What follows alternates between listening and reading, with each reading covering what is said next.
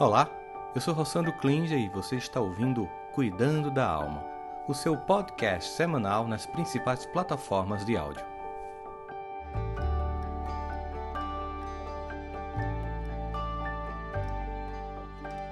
Bom dia a todas e a todos, ou a hora que você acessar, no país onde você estiver, pode ser boa noite, boa tarde. Seja bem-vindo ao Cuidando da Alma. Nosso tema de hoje é um tema que realmente é importante, baseado nos últimos acontecimentos que chamam a atenção e a gente não poderia se furtar de não discutir esse tema. Quer falar um pouquinho sobre masculinidade tóxica, ou porque, é, ou o tema que é por um mundo com homens não violentos. O que faz com que os homens sejam mais violentos? Por que, que os homens são muito mais candidatos à depressão e mortes precoces? Por que existem mais homens em todo o mundo na prisão do que mulheres? Porque eles morrem mais cedo do que as mulheres, de morte violenta, porque eles não procuram ajuda médica.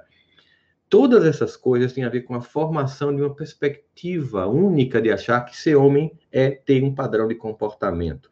E muitas vezes isso torna a vida das pessoas muito difíceis, não somente para o próprio homem, que termina sendo vítima desse processo, mas porque ele termina também tornando as pessoas que estão próximas deles as esposas, companheiros, ou enfim, filhos, pessoas infelizes, porque a incapacidade de encarar a vida, a incapacidade de compreender as emoções, de vivenciar isso de forma apropriada, os torna pessoas difíceis de convivência para eles mesmos. Bom, quer saber mais sobre isso? Nós temos um entrevistado incrível hoje aqui, é um amigo querido que eu vou apresentar daqui a pouco. E eu queria dizer para vocês que, como vocês sabem, o oferecimento do Cuidando da Alma é da Educa 21. Se você quer que a escola do seu filho tenha o material da Educa 21, uma escola de educação parental anual para os pais, em que nós iremos com vários especialistas e comigo ajudar os pais na jornada da parentalidade, de recuperar essa capacidade de educar filhos, de acolhimento dos professores em suas angústias e emoções, e ao mesmo tempo um grande projeto socioemocional. Bom, entre em contato com a gente www.educa21.com.br, educa21.com.br pelo site, entra lá, entra no WhatsApp, a gente já conversa com você, ou pelas redes sociais, somos Educa21 no Instagram, no Facebook, estamos também é, no LinkedIn. Então é uma alegria estar com vocês aqui, mas agora eu vou chamar meu convidado, que vai entrar aqui agora, Alexandre Coimbra Amaral, que ele sabe que é uma pessoa que eu admiro profundamente, é um amigo querido, um escritor fantástico. O livro dele está bombando, está entre os mais vendidos do país. Tem uma capacidade incrível. Ele faz um curso para ajudar os homens a se livrar da masculinidade tóxica. Há muito tempo ele trabalha esse tema. Não é uma coisa para ele que é um modismo ou uma novidade. Ele entende a importância disso como terapeuta. Além de também fazer um atendimento e cursos de terapia e de desenvolvimento para casais com a esposa dele.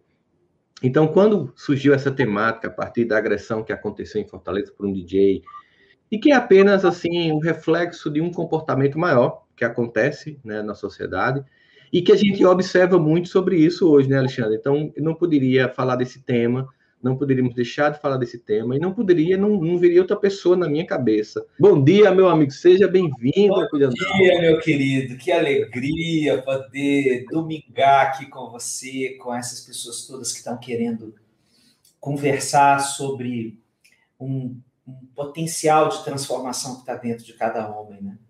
Exato, com certeza, meu amigo. A gente vive é uma sociedade que ela tem padrões, os padrões não tem nenhum problema dos padrões, é, a gente precisa partir de algum ponto. A gente só não precisa ficar apenas naquele ponto. É porque a gente sempre tem aquela noção de que falar do tema não é acusar pessoas, mas tentar fazê-las compreender que elas podem partir de um ponto, mas não se fixar nele.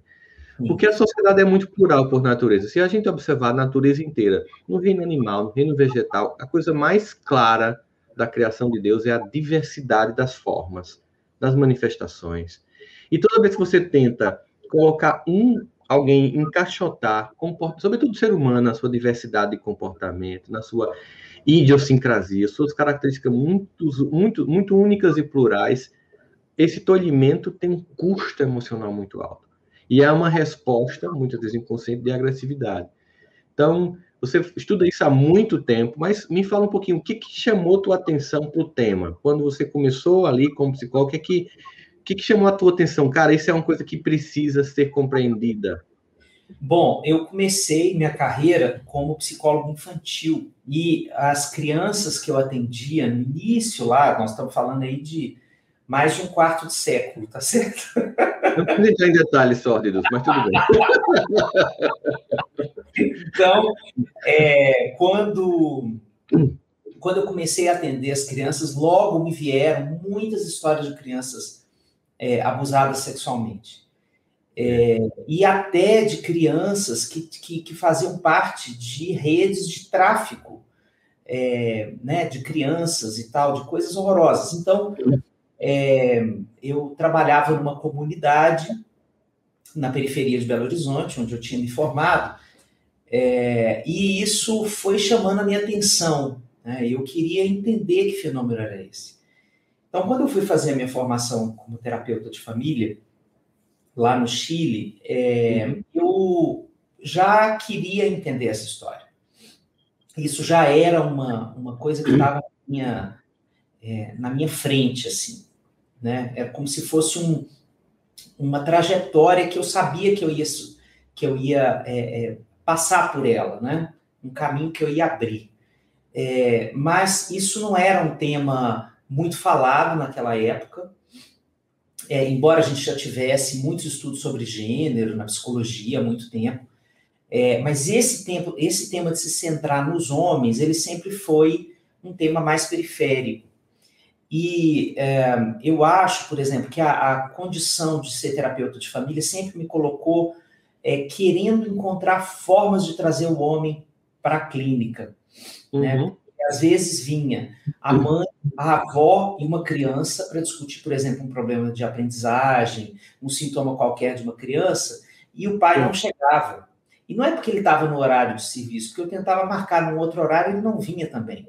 Então, é, eu fui o tempo inteiro é, construindo essa percepção de que a gente precisava encontrar formas de conversar com esses homens.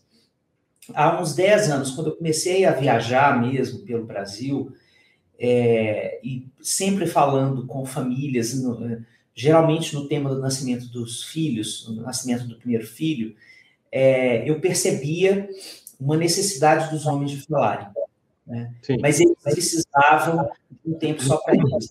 Às vezes eu estava fazendo encontros de famílias, com várias famílias, e no final chegavam os caras assim, no privado, e falavam assim: a gente podia marcar um, depois uma hora para a gente ficar só a gente, a gente poder conversar. E é, esse grupo terapêutico de homens surgiu há quatro anos e meio, já quase, é, desse desejo de construir esse espaço para a gente poder conversar com calma, né? Porque é, toda a construção da nossa masculinidade ela está em cima de um pilar que é eu preciso mostrar o tempo inteiro que eu sou uma pessoa heróica, bélica, né? quer dizer, forte, a vida é uma guerra, eu uhum. sou um guerreiro que estou lutando pela vida para conquistar coisas. Então, eu quero conquistar é, patrimônio, dinheiro, é, conquistas amorosas, é, títulos, né, cargos, é, e eu não posso, em nenhum momento, mostrar as minhas fraquezas. Exatamente. Então, toda vez que eu, eu sou confrontado com as minhas fraquezas, eu sinto muita vergonha e eu me defendo. Eu viro um muro. Então, essa possibilidade da gente ter um espaço para conversar é, foi muito legal, porque eu vi que é, quando a gente tem esse espaço protegido, a gente consegue falar da gente. Sim, com certeza. Você sabe que é, quando é, isso começou a ser pautado também fora, né? No, no, não é uma coisa que as pessoas podem imaginar que é uma coisa do Brasil apenas, mas não. Inclusive, quando a própria a American Psychology Association, a Associação de Psicologia Americana, começou a, a perceber todos os dramas provocados pela masculinidade tóxica, que, eram, que era, nem era assim ainda denominado, né? Eles começaram a perceber que eles tinha alguns critérios, assim, tipo, supri, é, é, suprime as emoções, mascaram as angústias, mantendo uma aparência de dureza, violência como indicador de poder, geralmente eles pensam nisso, e aí eles encontraram também alguns outros comportamentos. Tem essa robustez, que é uma noção de que os homens devem ser fisicamente fortes, emocionalmente insensíveis, com comportamento agressivos, antifeminidade, qualquer coisa que envolve o que eles acham que é feminino, eles rejeitam, por exemplo, procurar médico. Ah, não, autocuidado é uma coisa de mulher. Por causa disso, os homens morrem porque não fazem exames. Quando vão fazer exames de próstata, por exemplo, já está um câncer avançado. Quando vão fazer um exame do coração, já está num nível assim muito difícil de reverter. Então a gente percebe que isso tem um, um prejuízo, um prejuízo para eles mesmos. Então há também a ideia do poder, que é um pressuposto que os homens devem trabalhar para obter o poder social, financeiro, status. Isso gera uma glorificação de hábitos pouco saudáveis. É uma coisa que a gente percebe muito claramente na questão da masculinidade tóxica e como isso afeta a vida das pessoas. E, o interessante é notar o seguinte, sabe, Alexandre? É notar, por exemplo, a gente faz uma formação de psicologia, eu tive uma mãe que ela dirigiu o Conselho de Direitos das Mulheres aqui na minha cidade. Eu vivia cercado disso, mas eu me peguei, ainda de vez em quando me pego com pensamentos assim, sabe? Por exemplo, quer ver uma coisa que é muito comum? Não, o homem tem que ser produtivo, o homem não pode dormir muito. Pô, o homem tem que estar tá trabalhando, tem que estar tá ralando, tem que chegar e tem que fazer acontecer. E isso também é uma forma de autodestruição, é uma forma de sabotar você como ser humano, que precisa de descanso, de repouso, de sono. Então, vá, existe uma, uma, uma, uma, uma grande ideia clara de que o homem é muito vítima dessa forma de enxergar a masculinidade. E é claro que ele vitimiza as pessoas que estão próximas dele, porque como ele não entende que isso faz, isso faz parte de um contexto maior, é muito mais fácil agredir quem está do lado do que entender que ele precisa implodir aquele modelo na cabeça dele para ver uma vida mais saudável. Olha, você falou tanta coisa que já é já dava para a gente desenvolver ao longo de toda a nossa conversa, né? É, essa, eu quero contar uma história para as pessoas poderem entender o tipo o tipo de experiência que a gente está falando. Esse grupo terapêutico de homens, ele começou com homens jovens, adultos, de 30, 30 e poucos, no máximo 40 anos. E à, medida em que ele foi crescendo, é, foi chegando gente mais diversa, inclusive do ponto de vista da idade. Né? Então, os primeiros homens idosos que chegou no grupo, chegou um dia e as pessoas podem, né, quando era presencial, podia sentar, ficar quietinho, só fala se quer, a gente não faz nem roda de apresentação. Agora a gente está virtualizado, é gratuito, depois a gente pode deixar o dado aqui para as pessoas. É, mas aí ele chegou, ficou quietinho, o, encontro dura duas horas. Quando eh, chegou meia hora antes do encontro terminar, ele falou assim, é, se apresentou, disse o nome dele, falou, eu tenho 72 anos de idade. E eu vim aqui para contar, eu acho. Eu acho que eu estou entendendo o que, que eu vim fazer aqui. Eu vim aqui contar para vocês todos os prejuízos que esse tipo de masculinidade trouxe para minha vida. E ele começou a contar a história de todas as perdas da vida dele. Ele falou: Eu não vi meus filhos crescerem. Eu não abracei direito os meus filhos. Eu não beijei direito os meus filhos. Eu não brinquei com os meus filhos. Eu não acolhi o choro dos meus filhos. Eu disse para eles: Seja forte. É, eu não pude chorar na frente dos meus filhos. Eu me separei duas vezes porque eu não sabia lidar com as minhas emoções e não sabia compreender as emoções da minha companheira. É, e ele foi nomeando, assim. Uhum. Né? Aí depois ele falar das coisas da saúde, das doenças crônicas que foram chegando com a idade, que ele acha, ah, ele dizia, eu acho que muito disso era evitável se eu tivesse me cuidado mais. Agora eu só estou aí dependente de um monte de remédio, não sei o quê, com rotinas de cuidado médico super rigorosas para poder me manter minimamente vivo. Então, é, foi uma experiência tão bonita escutar esse homem, né? Nós todos terminamos esse grupo chorando, é, porque foi realmente emocionante a gente poder entrar em contato com ele, compreender o que esse tipo de construção é, da biografia masculina faz com os homens, né? a gente sente, depois de um tempo, que tem um pedaço da vida que está escorrendo pelos dedos. Que toda essa sanha, essa necessidade de estar produtivo o tempo inteiro, apresentando resultado, né? é, e qual é a parte da vida de que a gente descuida quando a gente cuida só disso. Né? Uhum. É, tem um preço, né? A falta do equilíbrio, como você disse aí, é perfeito que você falou. Qual é a parte da vida ou as partes da vida que eu descuido quando eu cuido só disso? Porque é como se fosse um ser monotemático, só tivesse um tema na sua vida. E eu conheci é, no consultório homens, muito parecido com esse que você falou aí, especialmente quando eles falavam das mulheres incríveis que perderam, Sim. pessoas impressionantes, e que depois de perder todas essas, numa carência, já numa fragilidade muito grande, pegavam pessoas que parece que vinham cobrar conta, sabe? Pessoas desequilibradas e que, e que não chegavam para agregar, muito pelo contrário. E aí, quando sentiam prejuízo. Ou então, por exemplo, perdi o grande amor da vida, estavam casada com alguém que amava profundamente, mas não conseguia deixar de trair, de enganar, sabe? E aí perdiam essa mulher, e aí a partir dali perdi o eixo. Perdi o eixo e nunca mais, mesmo que casasse com outras pessoas legais, nunca mais conseguia voltar, né? A sentir que amava, a sentir que estava numa relação com amor. A, e aí passava em um processo, às vezes, muitas vezes inconsciente. Ah, não, agora eu vou me destruir, já que eu sou esse idiota que perdi o grande amor da minha vida, também fazer assim, fazer tudo para ferrar essa minha vida. Nossa. É, a questão é que se a gente ficasse só com autodestruição, ainda era menos deletério, né? O problema é que quando nós, homens, entramos nesse nessa espiral violenta, geralmente a gente agride o outro, né? Porque a nossa construção da identidade, né? A nossa a forma de, de olhar para o próprio espelho é assim: eu sou poderoso. E o que, que um poderoso desgovernado faz? Ele oprime quem está subordinado a ele, né? Uhum. Quem está é, numa hierarquia menor. Então, nós usamos esse, esse poder que nos é dado socialmente para construir violências, né? E isso, esse caso do DJ, essa é apenas uma parte dessa história, né? A violência física contra a mulher, mas a gente precisa pensar o que a gente faz com os nossos funcionários quando a gente é chefe, é, o que a gente faz com os nossos alunos quando a gente é professor, né? Nós estamos aqui numa live do Educa 21. Então, nós, é, o que a gente faz quando a gente ocupa lugares de poder.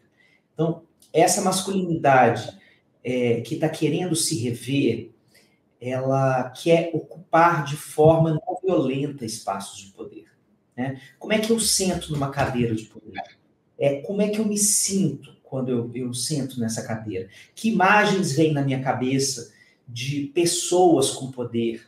Né? Como é que eu. A, quais foram as minhas referências para aprender a lidar de forma é, não opressiva com o poder que eu tenho? Né? Quando a gente começa a pensar, eu sinto que a gente tem poucas referências, sabe? Vividas assim. A gente tem muitas referências de vivência de poder autoritário. Então, é, ser esse novo homem é realmente se debruçar numa disponibilidade para aprender, para ler, para estudar, para conversar com outras pessoas, para escutar as pessoas sobre como a gente pode ser diferente, né? Geralmente a gente tem assim uma pessoa do nosso lado que está dando toda a dica e a gente não escuta. Né? Tem uma pessoa do nosso lado que está dizendo a real, assim, ó. às vezes de forma constrangida, às vezes com medo, com medo de como a gente vai receber aquela fala, né? Mas se a gente se abre, né, se disponibiliza para escutar, a gente tem aí tudo, tá tudo dado. Sabe uma das coisas que eu percebia muito no, no, no consultório, eu comecei a perceber um, alguns padrões assim. Os seres humanos, nós temos uma necessidade muito grande de se sentir incluídos, de se sentir pertencentes a grupos, né? E, e isso é muito importante que a decisão de que grupo eu vou pertencer vai falar muito de quem eu vou ser. Nós não, temos, nós não temos uma personalidade blindada, adulta e madura a ponto de estar cercado de pessoas que têm tendências equivocadas e nós não nos tocarmos por aquilo. Sim. Então, eu percebia que muitas vezes na masculinidade, porque assim, uma característica central desse tipo de masculinidade é que ela é altamente frágil, o ego é fragilizado. E nós sabemos que quanto mais frágil o ego é, mais necessidade eu tenho de suporte externo para manter minha personalidade. Quanto mais o ego é forte, menos necessidade eu tenho dessa validação externa. Então, esses homens, eles são suscetíveis a grupos de amigos, aqueles grupos que sempre fazem tudo juntos, que não tem nada contra isso. Eu tenho um grupo de amigos. Agora, geralmente, no caso da masculinidade tóxica, são grupos de amigos que saem para beber, pra, e, e geralmente eles se afirmam numa conversa, primeiro inflando o ego, falando de coisas que nem fazem, de uma vida sexual que nem é aquela toda, de uma, uma vida financeira que nem é aquela toda, de uma afirmação muito grande. E depois me chamou, começou a me chamar a atenção, sabe quando foi, Alexandre? Quando eu comecei a atender várias esposas de homens assim, e que os traía. E eles se imaginavam que eles eram assim. Eu vou inventar uma palavra aqui agora, que não existe no português. Intraíveis. eu sou o macho alfa, eu sou o cara, eu sou. E era engraçado porque, assim, eu lembro de um caso de uma de uma paciente particularmente me chamou a atenção, porque eu disse assim, eu queria que você me explicasse as motivações, porque assim, do ponto de vista do universo feminino, por mais que eu seja um terapeuta, eu sou homem, eu queria entender do seu ponto de vista. Ela foi e eu fui fazendo perguntas muito muito óbvias mesmo, assim, por investigação mesmo. Ele é mais bonito? Não. Seu amante? Não. O marido é mais bonito. Ele é mais rico? Não. Meu marido é mais rico. Ele é o melhor amante? Não, ele é até fraco. Meu marido é muito bom de cama. A melhor coisa que a gente tem no casamento é, o, é, o, é a cama, né? Isso o que, que ele tem que seu marido não tem? Ele tem doçura e me escuta. E aí, quando eu comecei a perceber que geralmente esses caras super assim, macho alfa, que se acha mais ou menos, eles, eles geralmente a pessoa acha que esse é o Ricardão famoso, né? O Ricardão do macho alfa é aquele cara doce, que escuta, que conversa, Percebe isso, assim, é, é, é uma visão distorcida, eles ficam se afirmando numa conversa, e esses grupos, eles terminam sendo prejudiciais. E, e às vezes, parte de uma escolha de um homem, de um ser humano, que quer ter uma vida mais saudável, é se aproximar de pessoas mais saudáveis e lentamente se distanciar de pessoas tóxicas. Porque não é só masculinidade tóxica, é pessoas tóxicas de um modo geral. Porque aí, quando você faz isso, você começa a deixar de ser influenciado por esse entorno. Por exemplo, pegar um exemplo assim: muitas pessoas deixam de beber, elas até conseguem ficar sem o álcool, mas elas não conseguem ficar sem os amigos do álcool. Sim. E muitas vezes, porque perdem todos os amigos do álcool, elas terminam voltando para não perder os amigos do álcool. Então imagine que muitas vezes esse comportamento, às vezes o cara não é, às vezes o cara não trai a esposa, mas ele finge que trai para os amigos aceitar.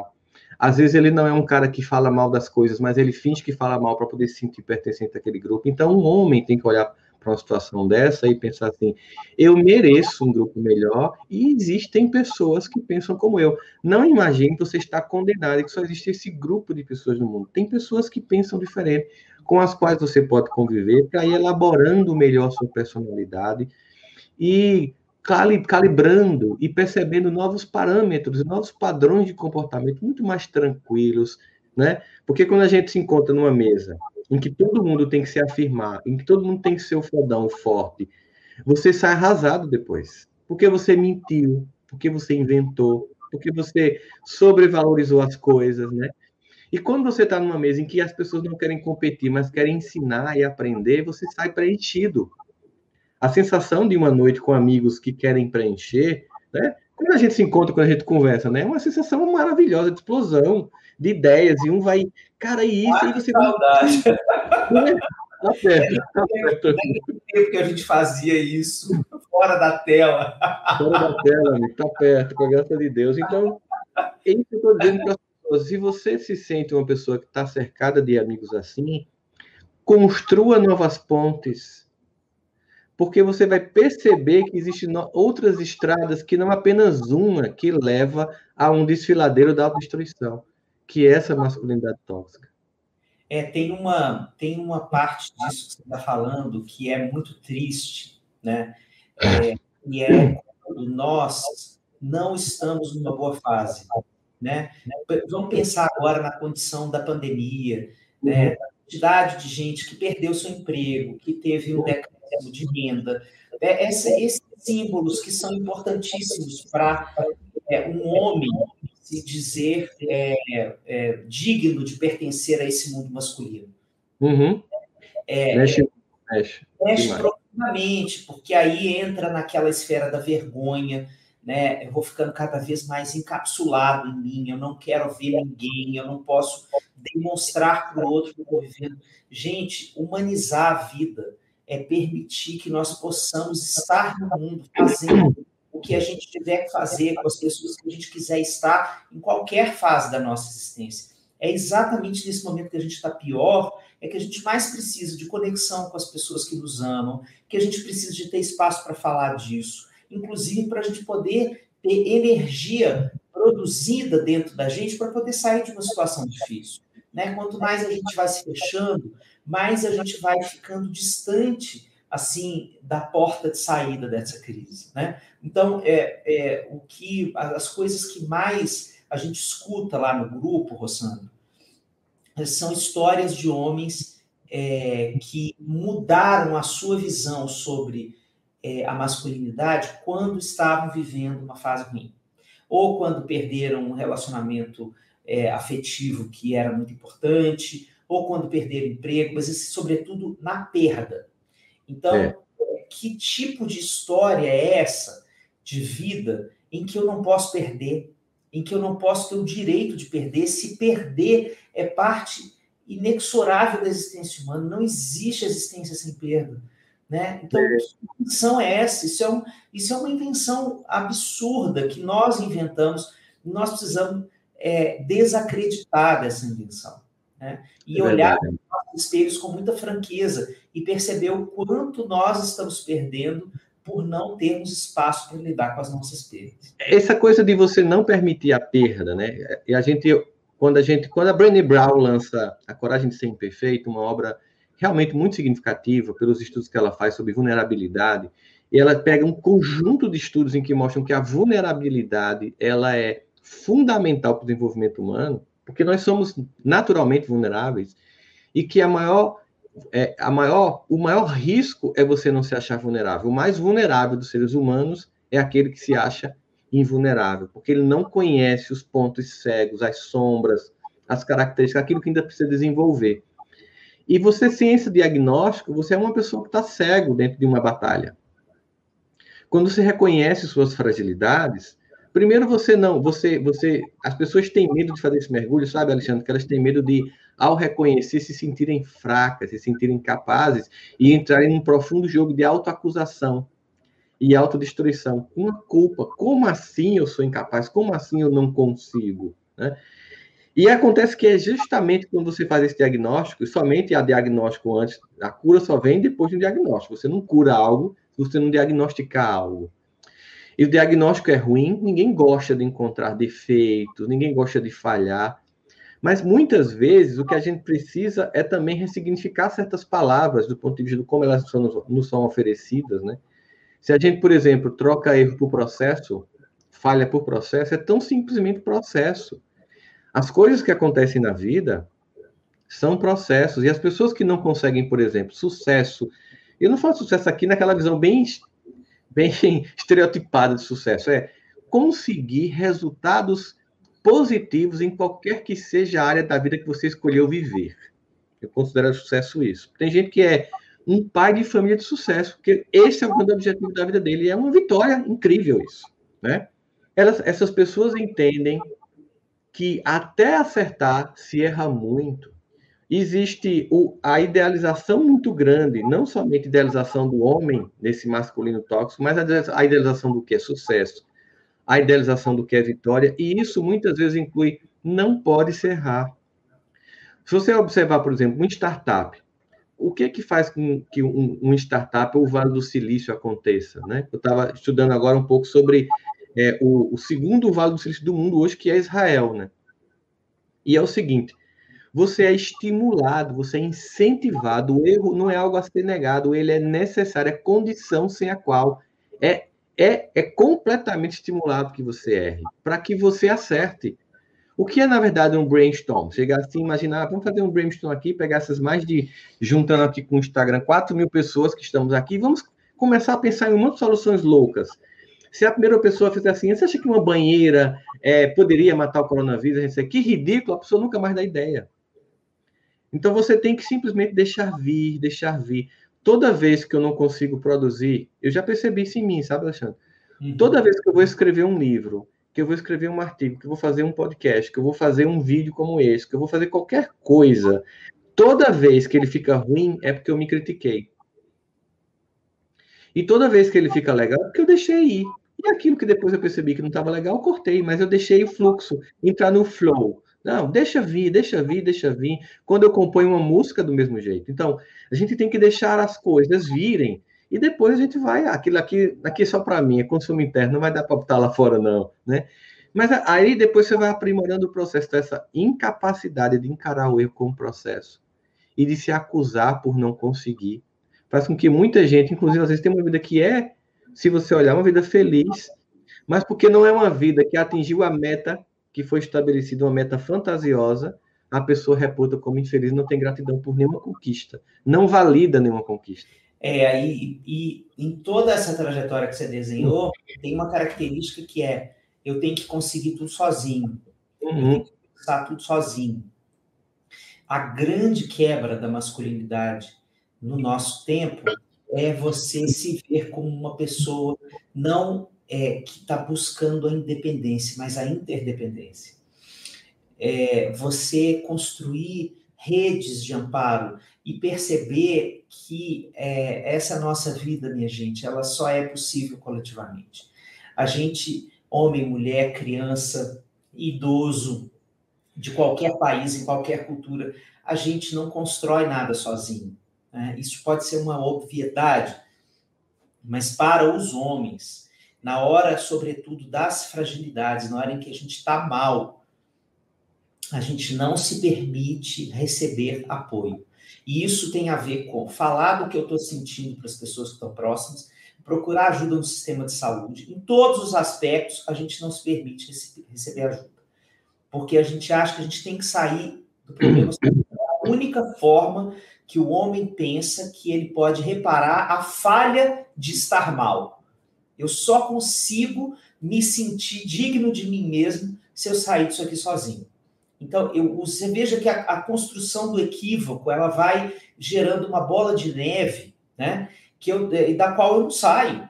Então, como é que a gente é, não, não é daqui, é saindo daqui para cá, é mudando de paradigma, é mudando de jeito de olhar para a vida. Né? O que aconteceria com a sua vida se você começasse a, a viver algumas experiências em que é, você estivesse dentro de coletivos, dentro de experiências grupais, em que as pessoas realmente se amparam. E as pessoas se ampararem significa que, é, horas, você vai ser a pessoa que escuta, horas você vai, vai ser a pessoa que fala, né? horas você vai dar um abraço na dor do outro e horas você vai pedir o abraço para suas dores. Né? Hum. Há quanto tempo você não frequenta espaços em que isso é uma verdade, em que isso acontece? Às vezes, dentro da nossa casa, a gente não tem isso. Né? Então, é, quando a gente não tem isso ofertado pela vida, a gente tem que inventar. Né? O, bom, o bom da experiência de vida é que a gente pode inventar o tempo inteiro. Inventar pessoas para formar grupos à nossa volta, inventar formas de estar nesse mundo. Né? É, e inventar formas de pensar novas a vida. Isso é difícil, isso não é de uma hora para outra. Mas como o Rossandro muito bem falou, minha gente, é, é você é, primeiro entender aonde é que está o problema. Né? Humberto Maturana tem uma frase que eu adoro, que é assim, o último a se dar conta que está na água é o peixe. é, a gente precisa dar aquela puladinha assim para fora do aquário para a gente ver o que, que é ar e o que, que é água. Né? Essa uhum. conversa aqui pode ser o início disso. Né? Você pensa, nossa, é verdade tanta coisa que eu perco na vida, sendo dessa forma. Primeira coisa, assim, isso é uma característica que te foi dada por uma cultura muito forte. Isso não é sua culpa. Nós somos frutos dessa cultura toda que está há séculos sustentando o jeito dos homens levarem a vida. Né? Mas ela está em transformação e ela pode ser diferente. E o que a gente já sabe é que é, essa transformação está a serviço da saúde e do bem-estar das pessoas. Então, é tão importante que você está falando, Alexandre, tem, tem homens que, além de quererem resolver tudo só, eles não são capazes nem de sozinhos cuidar. Eles, eles sabe, eles querem que seja como se fosse uma coisa espontânea. E é importante demais que você que está nos ouvindo agora entenda o seguinte: que essa é uma discussão que não tem nada a ver, nada a ver com a ideia de polarização política e que é um, um grupo que faz e outro não faz. Se trata de raça humana, de seres humanos. A gente sabe que a gente está num momento da história humana que tudo virou pauta política. Qualquer coisa que você falar, se for identificado como no espectro da política da esquerda ou da direita, o outro nega, mesmo que seja verdade. Isso é tão pobre, tem tornado a vida tão, tão é, tóxica de um modo geral. Se você parar com calma e pensar assim, esqueça todas essas esses carimbos, essas rotulagens que as pessoas estão dando. Você acha que é saudável um homem educar um filho que ele nunca abraçou e dizer que se ele voltar do colégio apanhado, ele tem ele apanha novamente? Você acha que essa é a resposta para a vida? Foi para você? Você hoje é feliz sendo assim? E o que, que isso tem a ver com a pauta? Não, isso tem a ver com a humanidade, com a nossa busca de aprimoramento. A raça humana evolui. Nós estamos podendo falar de um tema agora que nem se pensava em discutir no passado, nem estava nem tava na, na tela de discussão. Nós podemos falar isso aqui hoje sem sermos acusados, né? Nós podemos, por exemplo, ver isso, e comparado com os anos 80, quando eu era adolescente, simplesmente uma agressão como essa nem, nem passaria na mídia, porque era comum, cotidiano e aceitável, tolerável. Então, nós estamos avançando, mas nós podemos avançar muito mais. Porque, como o Alexandre muito bem colocou, o problema não é quando você se implode, é quando você explode e ao redor vai levando gente com uma toxicidade quase que que é, contaminando pessoas. O que eu conheço de mulheres que desenvolveram câncer por ver homens assim, sabe? Porque vai se magoando, se machucando e, e passando por cenas grotescas de humilhação. E muitas vezes são acusadas também. Um outro, é claro que daria para a gente falar um monte de coisa só sobre isso, né, Alexandre? Quantas Sim. mulheres são acusadas porque não conseguem sair de relacionamentos assim? Ah, você gosta, você é você que deixa, e, e, na verdade também tem ali um jogo intricado psicológico de, interdepend, de dependências psíquicas, financeiras, culturais, falta de suporte, ameaças. Então, existe, existe nesse lugar filhos que saem completamente desestruturados, ou com ódio desse pai, ou repetindo esse pai, mas em qualquer uma das escolhas, muito fraturado numa reprodução em que em algum momento você faz assim, em mim vai se encerrar esse ciclo e eu vou fazer diferente. E Alexandre colocou uma coisa muito importante: nós podemos fazer diferente. Você, você não pode negar a dor de sua educação, da sua criação e as dores que foram provocadas por esse processo, mas elas não são determinísticas para que você nunca mais possa ser alguém diferente. Uma vez que você identificou padrões, você pode dizer, eu vou fazer diferente. E muitas vezes, quando uma pessoa decide na família fazer diferente do padrão, ela abre espaço para que uma geração nova inteira venha e faça diferente inspirada nela. Então, você pode ser essa pessoa que vai decidir: eu vou parar aqui com a dor dessa família em mim e vou mostrar para todas as gerações que vêm depois, ou até a próxima a mim, que é possível se fazer diferente. Isso que você está falando é tão, tão, tão forte, porque se mistura é, com esse preceito bíblico, né, de honrar pai e mãe. Muitas pessoas é, compreendem mal essa história. É, honrar, né, nós na psicologia entendemos que honrar não quer dizer é, aceitar passivamente tudo que vem do pai e da mãe. Exatamente. Agradecer pela vida, ser grato por tudo que é, foi feito como sustento básico para você estar no mundo. Agora, é, honrar pai e mãe também quer dizer você dizer assim, como vocês me deram a vida e o suporte para eu ser uma pessoa, eu tenho o direito de ser uma pessoa diferente de vocês. Eu tenho o direito de construir meu próprio caminho. Né? Quando você é diferente daquilo que você acha que é importante você ser diferente do pai e da mãe, você também está honrando a trajetória deles. Porque eles não puderam ser o que você está sendo, porque eles vieram de outra época, que eles viveram outros outros preceitos, outras coisas foram ditas para eles sobre o que era certo e o que é errado. Né? Quando a gente era, era, era criança, nós temos praticamente aqui a mesma idade, é, eu me lembro perfeitamente de ser absolutamente natural é, se uma criança tivesse chorando numa loja de brinquedo, porque queria aquele brinquedo, e a mãe estava dizendo para ele: embora, vamos embora, nós temos que ir embora, não, não vou comprar. Era perfeitamente natural essa mãe bater na criança no meio da loja e aquilo ser, aqui assim, vida que segue, me passa o sal e vamos em frente. Né? É, é, e veja, algumas décadas passaram e hoje a gente reputa que isso chama-se violência contra a criança. Né? Nós precisamos caminhar. Agora, não quer dizer que essa mãe era uma mãe desnaturada, não quer dizer, quer dizer que naquela época todo mundo falava para ela bater.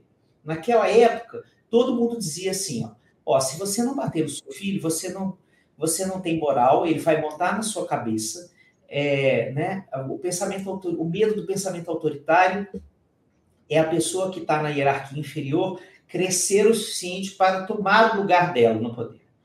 Uhum. Então, eu tenho que o tempo inteiro mostrar para essa pessoa o tamanho que ela deve ter. Né? Então, era isso que era ensinado pelo professor, pelos familiares, pelo padre pelo pastor. Todo mundo dizia a mesma coisa. Agora, nós caminhamos e hoje a gente percebe isso de uma outra forma. Com, com o tema da masculinidade, é exatamente a mesma coisa. Né? Quando a gente olha para. Já, já que você trouxe aí o tema das, da ancestralidade familiar, né? quando a gente olha para as nossas gerações anteriores, a gente vê histórias de muita violência e de muito desamparo também nesses homens, né? Que é, buscaram a violência como o único recurso que tinham para construir laços com as pessoas. Então, é, é uma coisa que também gera compaixão, pensar assim, meu Deus, é, que duro deve ter sido para esses homens que eles só tivessem a violência como recurso para se mostrar vivos, para se mostrar potentes diante do outro, diante da vida e diante de si mesmos. Né? Que bom que a gente está abrindo a possibilidade de que nós possamos ser várias outras coisas nesse mundo.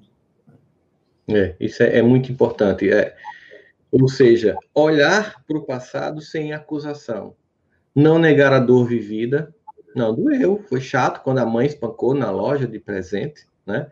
mas essa mãe era o referencial que ela tinha. E aqui a gente não está excluindo que tem pais que, de fato, mesmo naquela época, eram realmente violentos e para além da média, e que eram pessoas que podiam ser até criminalizadas, e que passaram, por exemplo, abusos e violências, inclusive. Mas quando a gente olha para entender que era um padrão e que precisa ser aprimorado, que a gente vai crescendo, que a gente vai desenvolvendo, a gente tem uma noção da responsabilidade que cada um de nós tem de ser um agente ativo na transformação desses padrões, desse mundo. Eu vou dar um exemplo para ficar, para algumas pessoas entenderem. No passado, por exemplo, a escola ela tinha um padrão muito, é, como se 80% dos alunos estivessem no padrão. Aí 10% estava para aqui e 10% para cá. Aí era tolerável. Eu lembro que no passado, é, é, quando eu era criança, a professora obrigava um canhoto a escrever com a mão direita. Isso é uma tortura por si só, né? Então você, você vê quão, quão, qualquer, como, qualquer diferença era motivo de acusação. E hoje nós estamos numa sociedade em que a gente está indo cada vez mais ao encontro, que, claro, é compreensível que choque alguns, que deixe alguns angustiados, do encontro do diverso, mas fica angustiado e chocado quem não, não tem consciência do seu próprio lugar. Quando você tem consciência do seu próprio lugar, dos seus próprios valores, você convive com o diverso, aprende com o diverso, e aquilo que não condiz com você do diverso, você simplesmente não continua. Você vai na relação até ali, vai na compreensão até ali. Quando você, no fundo, no fundo, vem de um lugar de muita fragilidade, o seu desejo é anular tudo que é diferente de você. Porque a sua afirmação não vem de uma convicção pessoal, mas da negação do outro. Então você não quer afirmar o seu, a sua visão de mundo. A sua visão de mundo é destruir quem pensa e quem age diferentemente de você. E isso mostra um padrão de profundo infantilismo emocional. Quando você quer que todos que pensem diferente de você mereçam ser destruídos, motivo de chacota ou de piada, você está mostrando a fragilidade do lugar onde você se encontra. Porque para poder afirmar, eu tenho que negar. Quando a pessoa ela conhece, se valida, ela consegue conceber e conviver com os outros. Isso é massa que para mim não, não, rola.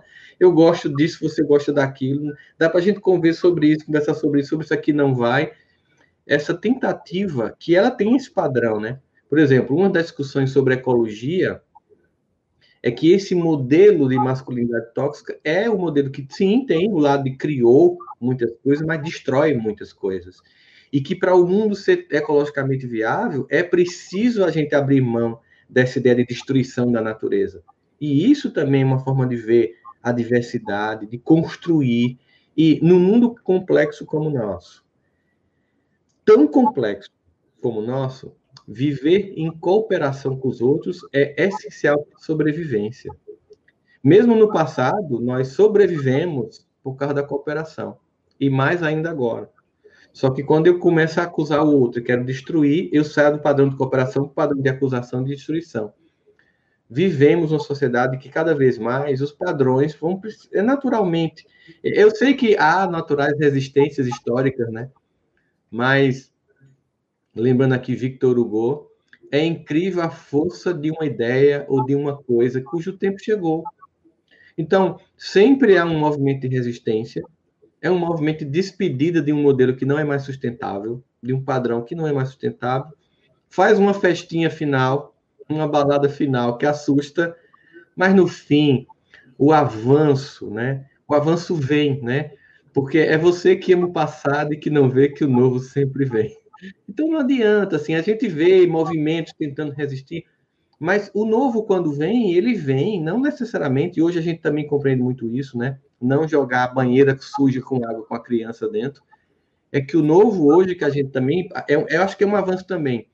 Esse novo não é uma negação do velho. É uma, um aprimoramento. Não é não tudo do passado não presta, não tem muita coisa do passado que é essencial. A gente fala muito sobre educação de filhos e sabe disso, né, Alexandre? Muita coisa do passado que se deixou provocou uma grande tragédia, né? Porque essa coisa de não, não vou bater na loja, aí foi para o contrário, vou dar todos os brinquedos, e também foi uma tragédia, né? Sim. Eu vou dizer sim a tudo. E o que a gente está indo é justamente para um equilíbrio agora.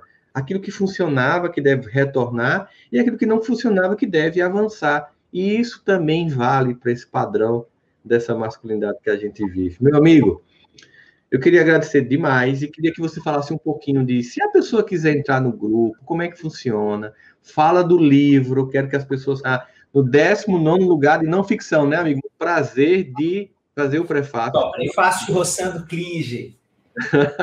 Tá aqui, ó, tá aqui roçando clinge aqui também. Cartas de um terapeuta para seus momentos de crise, uma alegria.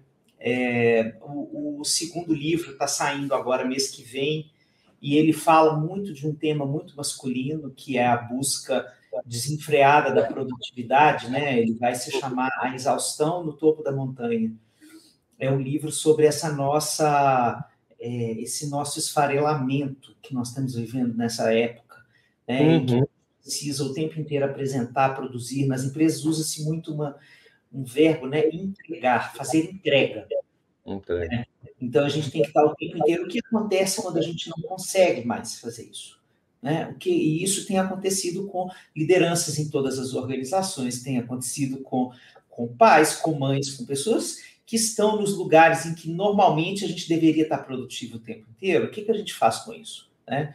Esse é o segundo livro. Mas o Cartas ele é uma alegria, né? Uma alegria porque ele tem realmente chegado a muita gente e eu tenho recebido muitas cartas do Cartas.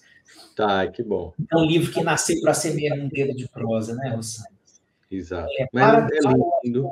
Oi, desculpe. livro lindo, amigo. As cartas são lindas. Então, realmente, quem, quem não conhece aí, que quiser, entra lá na Amazon, no site, compra o livro. É muito, muito gostoso. Cada carta é, ela tem caráter terapêutico. Obrigado, querido. Muito obrigado. Você é sempre um, um, um poço de generosidade. Então, para entrar no grupo, é, tem o um seguinte processo. A pessoa vai lá no Instagram, escreve uma mensagem direct. E eu vou passar um link do grupo de WhatsApp. Esse nome todo junto, né? Alexandre Camilo pronto. Instagram. É, e aí, porque, por que a gente construiu essa, essa habilidade assim, realmente um a um? É pelo cuidado com o próprio grupo. Né? É, porque a gente sabe que hoje a gente tem nas redes um movimento chamado Deep Web, que é um movimento que tem buscado destruir esse tipo de, de iniciativa. Então, a gente vai com muito cuidado, conhecendo as pessoas e introduzindo as pessoas uma a uma no grupo, apresentando, para a pessoa ter tempo de se apresentar e se colocar. Então, eu, eu me dou esse tempo de é, trazer um aluno para dentro do grupo que quiser né, fazer esse processo. Então, é um processo realmente artesanal. Você vai lá, me escreve uma mensagem eu as instruções depois. Ótimo, amigo. Coisa boa. Então, se você quiser fazer parte, você conhece alguém que você acha que é importante fazer parte. Isso, também. É, muitos homens chegam através das suas companheiras, né? É, muitos. Então, vai lá, fala para o teu marido, para o teu irmão, para o teu pai, sabe? olha, tem um grupo, vai te ajudar, você vai, sei lá, são pessoas que nem te conhecem, não é da tua cidade, tem muito, tem muito homem que sente dificuldade. Como é um grupo do país inteiro, então não é da, ninguém da cidade dele. Vai ficar mais fora do Brasil, Rossandro, gente fazendo grupo. O grupo acontece ao vivo, terça-feira, essa terça agora tem, de 7 às 9 da noite, horário de Brasília. É, e aí tem gente em outros fusos horários que às vezes conecta de madrugada, sabe? Na, na colcha da cama, assim, caindo de sono, assim, é muito engraçado. Tá Ou então, que está lá na Austrália, né, e está vivendo já outro tempo da pandemia, ostentando, que está andando sem máscara. Humilhando a gente. Humilhando a gente. Ô, oh, meu amigo, pois olha, que alegria ter aqui ter você aqui com a gente nesse domingo. Terão outros convites, obviamente. Você sabe que você é figurinha no coração aqui. É, admiro como pessoa e como, e como profissional, te admiro profundamente, você sabe disso. É sempre uma alegria, sempre aprendo muito te ouvindo, né? Você é uma muito generosa também e que e que está sempre muito em busca de, de, se, de, se, conhecer, de se aprimorar. Que vem esse novo livro, certamente vai ter muito bicho rã aí, Sociedade do Cansaço nele, com análise da psicologia, né?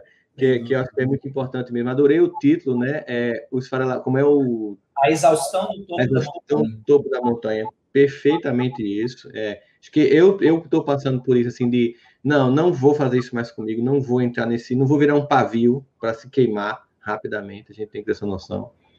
Sigam o Alexandre nas redes sociais, Alexandre Coelho Amaral aí.